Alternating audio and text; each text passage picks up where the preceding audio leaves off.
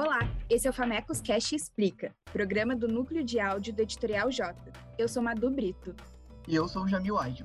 O Explica vai contextualizar para você, a cada episódio, algum acontecimento, conceito, ideia ou personagem que ajuda a interpretar a realidade do momento. Dessa vez vamos falar sobre capacitismo, a discriminação e falta de apoio para pessoas com deficiência. Este tema está presente na nossa sociedade e afeta a vida das PCDs, que, para quem não sabe, são pessoas com deficiência, sejam elas física, visual, auditiva ou de capacidade intelectual. Segundo os dados de 2019 do IBGE, quase um quarto da população do Brasil tem alguma deficiência. No ano passado, houve retrocessos em relação às políticas de inclusão e de educação especial, Nesse segundo episódio do Famecos Cash Explica, vamos aprofundar essas questões e também abrir espaço para falar um pouco sobre algo que ficou claro em 2021: a força no esporte paralímpico que o Brasil possui.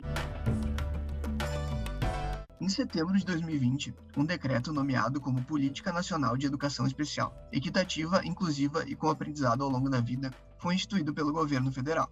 Quando lemos o título dessa proposta, a impressão que fica é de ser algo positivo para as políticas de inclusão, mas na realidade essa medida não flexibiliza a oferta de educação nos sistemas escolares, mas sim conduz os estudantes com necessidade a escolas voltadas a alunos PCDs. Essa política retrocede os direitos desses alunos com dificuldades a terem as mesmas oportunidades que os demais. Na Constituição Federal de 1988, um conjunto de leis e políticas inclusivas, como a Lei de Diretrizes e Bases da Educação e a Política Nacional de Educação Especial, reforçaram a ideia de que todas as crianças e adolescentes tenham direito ao acesso nas escolas, sendo garantido a pessoas com deficiência o devido atendimento especializado.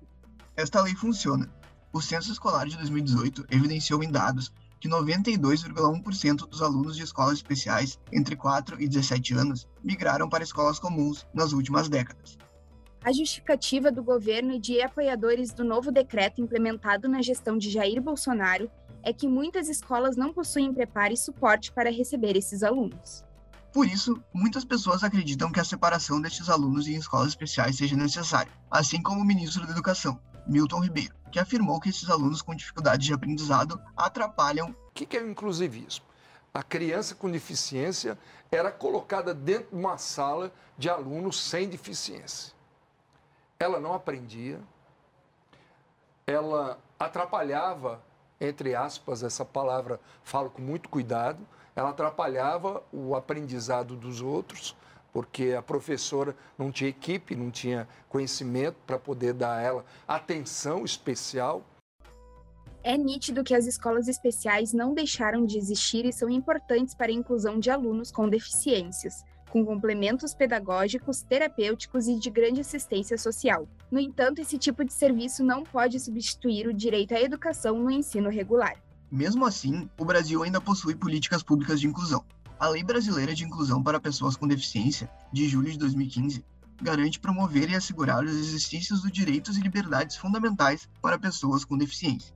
A lei impõe ao poder público o dever de promover a participação de PCDs em atividades esportivas, intelectuais, culturais e recreativas. Um resultado prático dessa inclusão pode ser visto nas Paralimpíadas de 2021. Em Tóquio, o Brasil teve sua melhor performance na história da competição, ficando na sétima posição, com 72 medalhas, sendo 22 de ouro.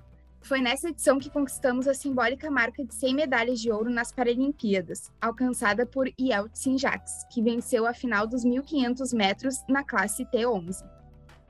Décima medalha de ouro do Brasil em Paralimpíadas, conquistada pelo Yeltsin Jacques e pelo guia dele, o Carlos Antônio dos Santos, o famoso Bira, 1.500 metros rasos para deficientes visuais e com direito a recorde mundial.